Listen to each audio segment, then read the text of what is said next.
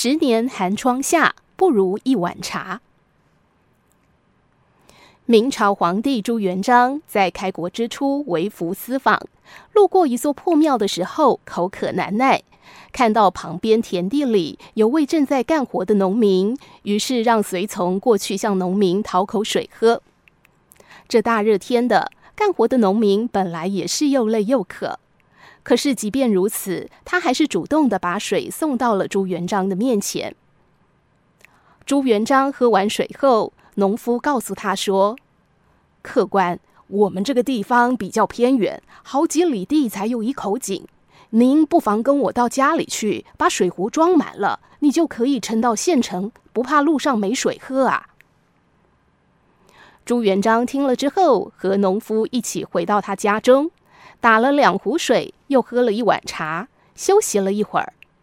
在聊天过程当中，他发现农夫家里是一家三口，有夫妻二人及一个儿子，非常憨厚，很自然的就流露出善良朴实的本性。朱元璋让随从记下来这是哪里，农夫姓名为何，然后就离开了。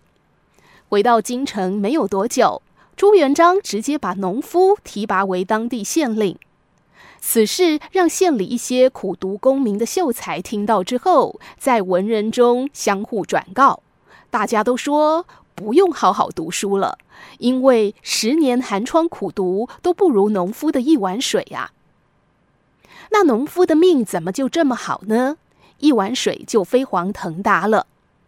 其中一位秀才跑到破庙写了两句诗：“十年寒窗下，不如一碗茶。”结果，此事传到了朱元璋的耳里。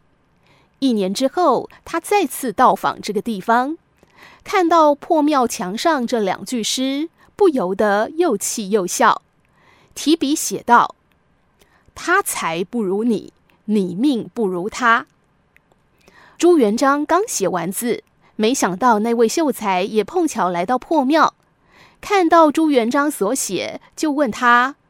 我文化这么高，我怎么就不如那位农民了呢？